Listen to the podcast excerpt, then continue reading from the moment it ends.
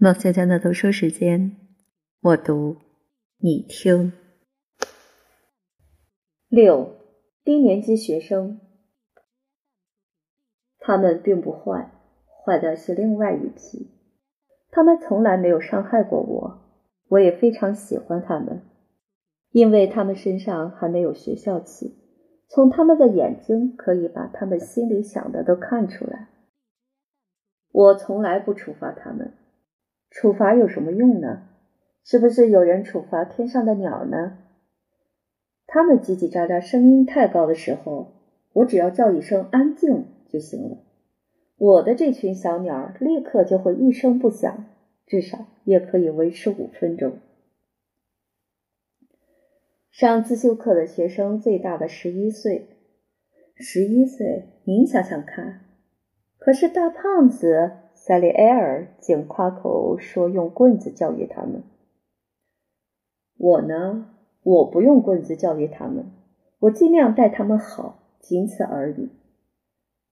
有时候他们很乖，我就跟他们讲一个故事，一个故事，多么快乐呀！大伙儿很快很快的就把练习簿合起来，把书也合起来。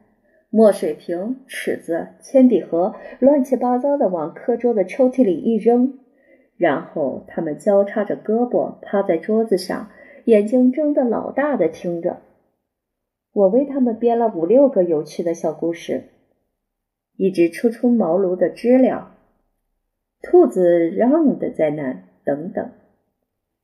那时候跟现在一样，拉封丹是我在文学生涯中最崇拜的圣人。我的故事只是借用他的寓言，再把我自己的经历加进去罢了。故事里总是有一只像小东西那样被逼得出外谋生的可怜的蟋蟀，总是有些像艾塞特那样一边哭一边胡用纸板的瓢虫。这些故事，我的低年级学生非常喜欢听。就说我自己吧，也非常喜欢。不幸的是，维尔先生不赞成别人这样消遣。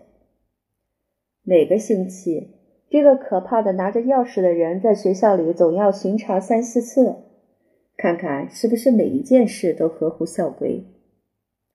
有一天，他来到我们的自修室，正好兔子让的故事讲到最动人的时候，看见威尔先生走进来，整个自修室里的人都吓了一跳。低年级学生们惊慌失措，面面相觑。讲故事的人也突然闭上嘴。兔子让愣住了，一只脚还高高的翘着，两只大耳朵受了惊吓竖了起来。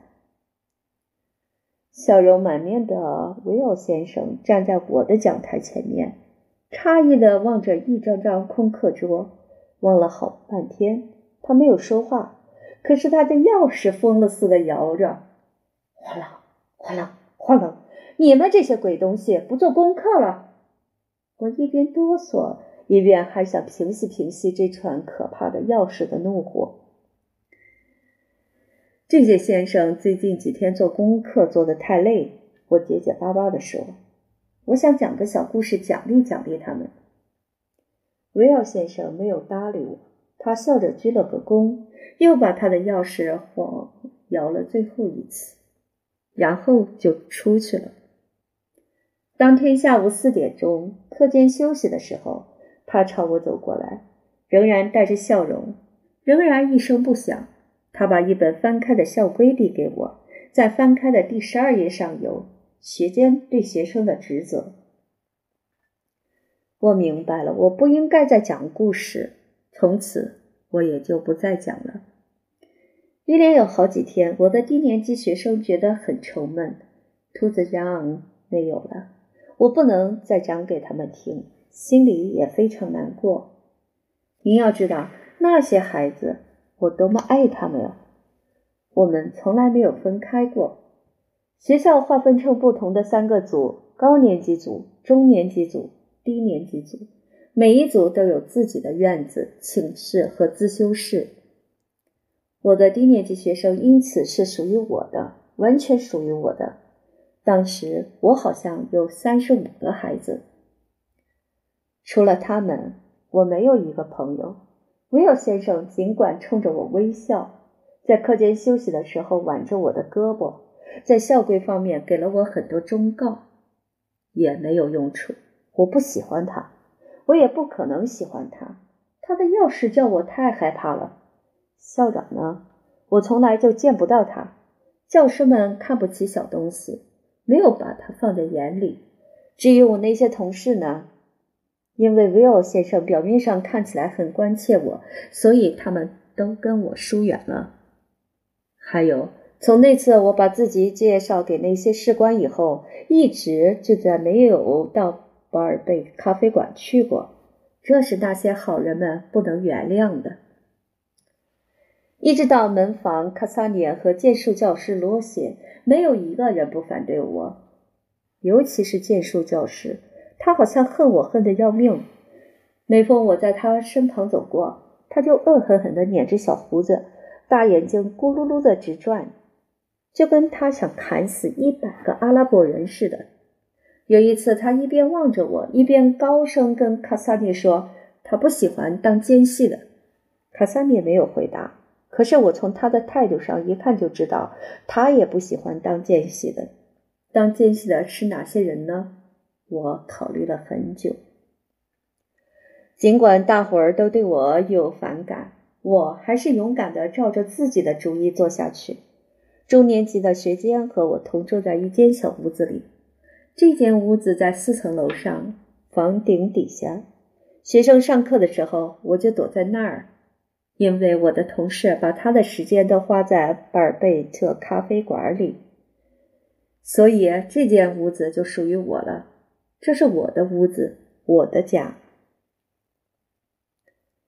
我一回去就连忙把房门锁了又锁。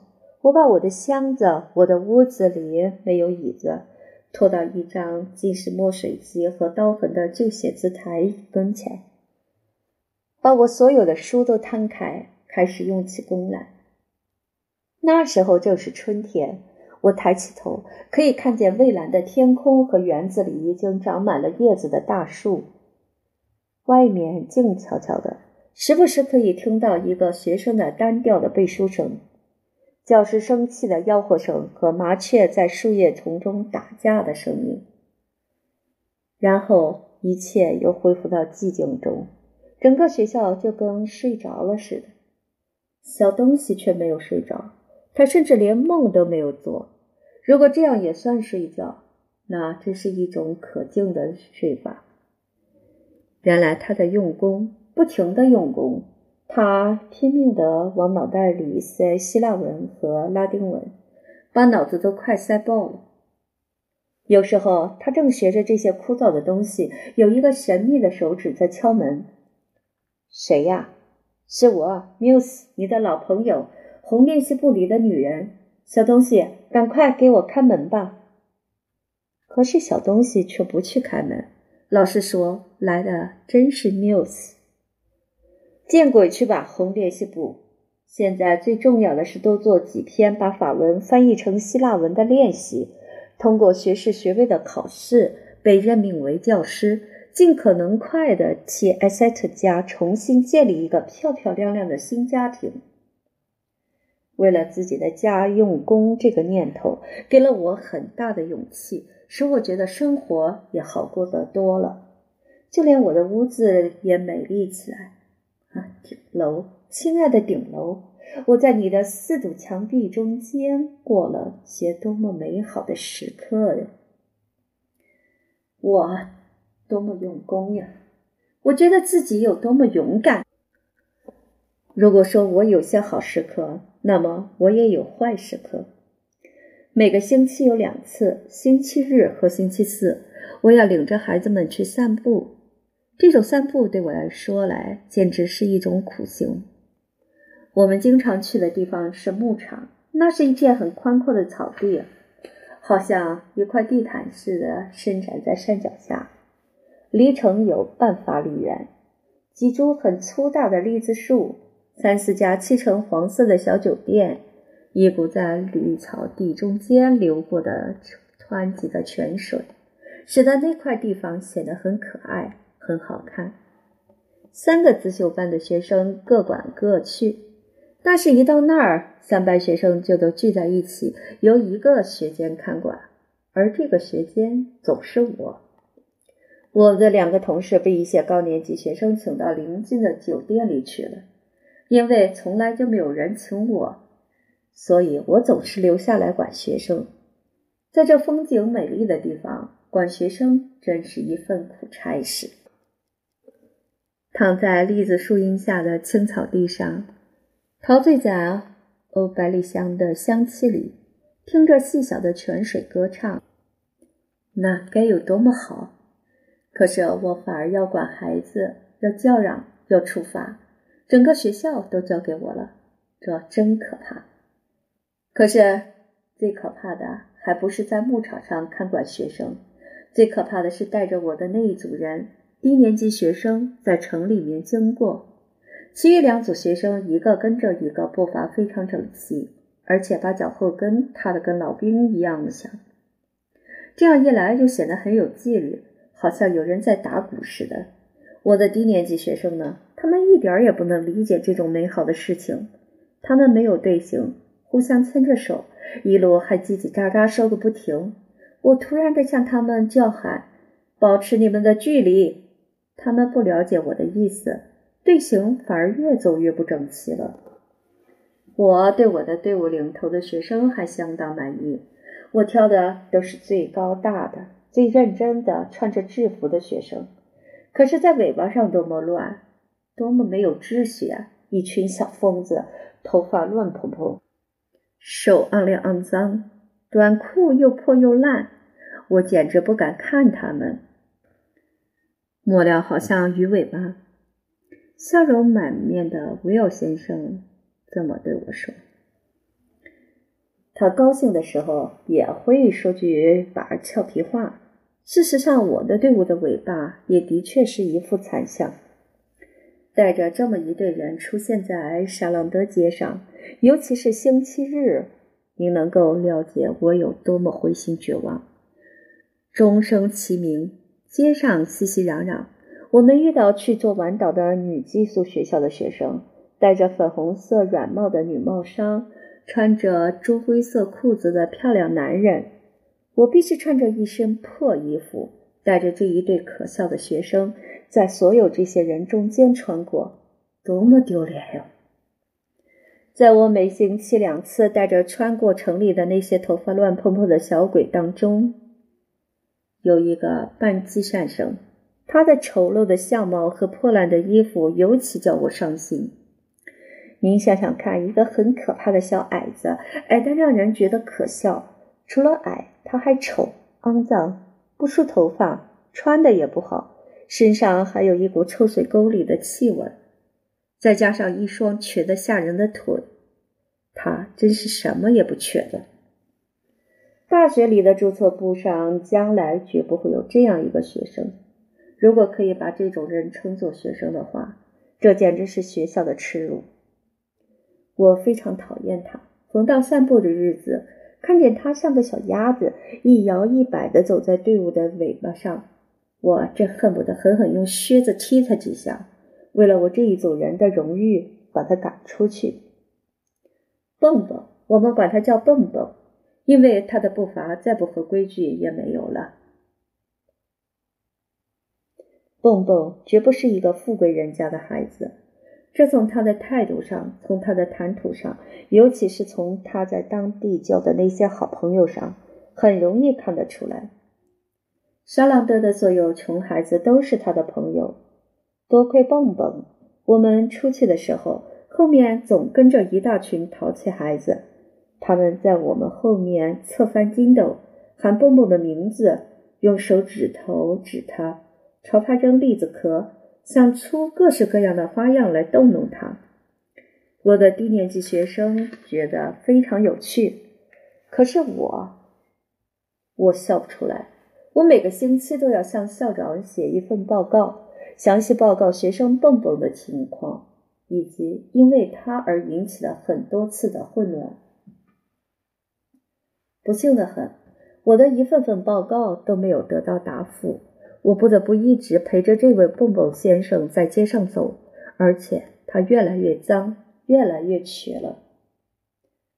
有一个星期日，一个正赶上节期的星期日，天气晴朗，阳光明媚，他又来跟我一起去散步。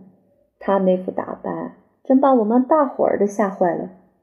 您就是做梦也不会梦见像这样的打扮：漆黑的手，没有鞋带的鞋子，头发里都是烂泥，一条裤子破的几乎不能再叫裤子了，真是个怪物。最可笑的是，那一天他给送到我这儿来以前，显然已经有人把他打扮得很漂亮了。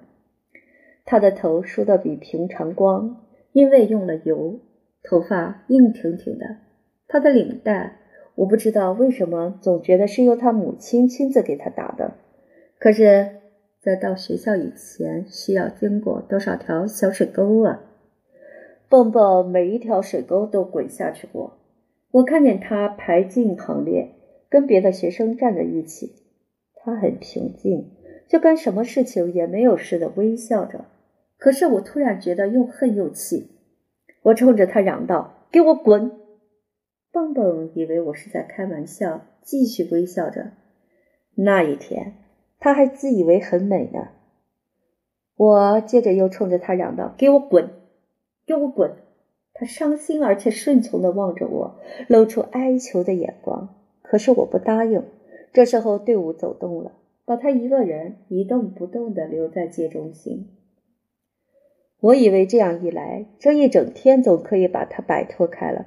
谁知在出城的时候，从我后面的队伍里传来笑声和低语声，使我回过头去。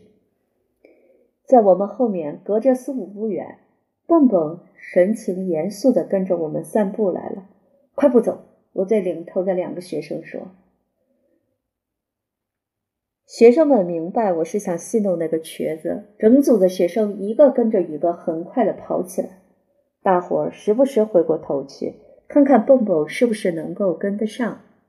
看见他落得很远，像拳头那么大小，在尘土飞扬的大路上，卖糕饼和柠檬水的小贩中间拼命奔跑，大伙儿都笑起来了。这个小疯子差不多跟我们同时到达了牧场，只不过他累得脸都发白了，拖着腿走路的样子也真可怜。我的心被感动了。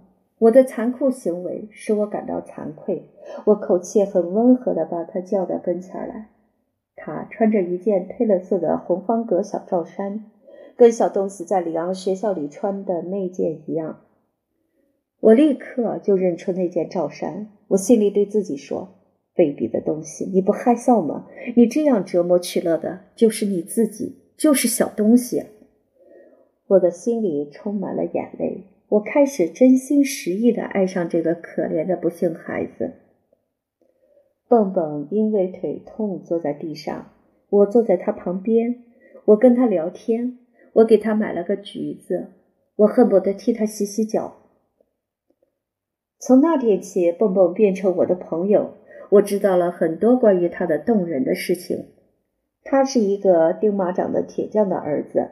这个铁匠到处都听人夸说上学的好处。可怜的人，省吃俭用把他的孩子送到学校来做半季善生。可是，哎，蹦蹦天生的不是进学校的料，他在学校里没有得到一点好处。他进学校的头一天，他们就给他一张初学写字的人画直杠的字样。并且对他说：“画纸缸，一年了，蹦蹦还在画纸缸。老天，什么样的纸缸啊！又弯又邋遢，缺胳膊少腿，蹦蹦的纸缸。没有人管他，他又不固定上哪一班。平常他只要看见哪间教室的门开着，他就走进哪间教室。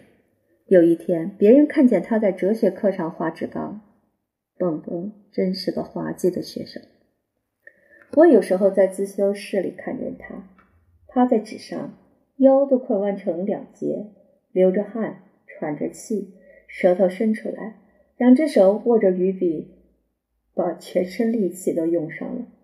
就跟他要把桌子戳通似的。每画一根直杠，他蘸一蘸墨水，等到一行画完了，他舌头缩回去，一边搓着手，一边歇口气。自从我们做朋友以后，蹦蹦更加用功了。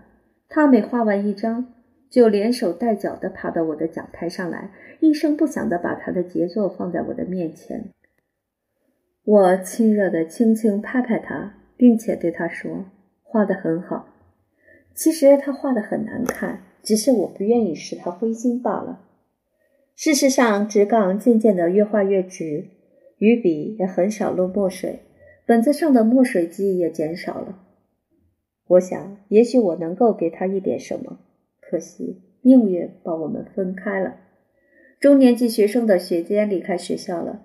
因为这一个学年已经快要结束，所以校长不愿意再重新聘请一位新学监。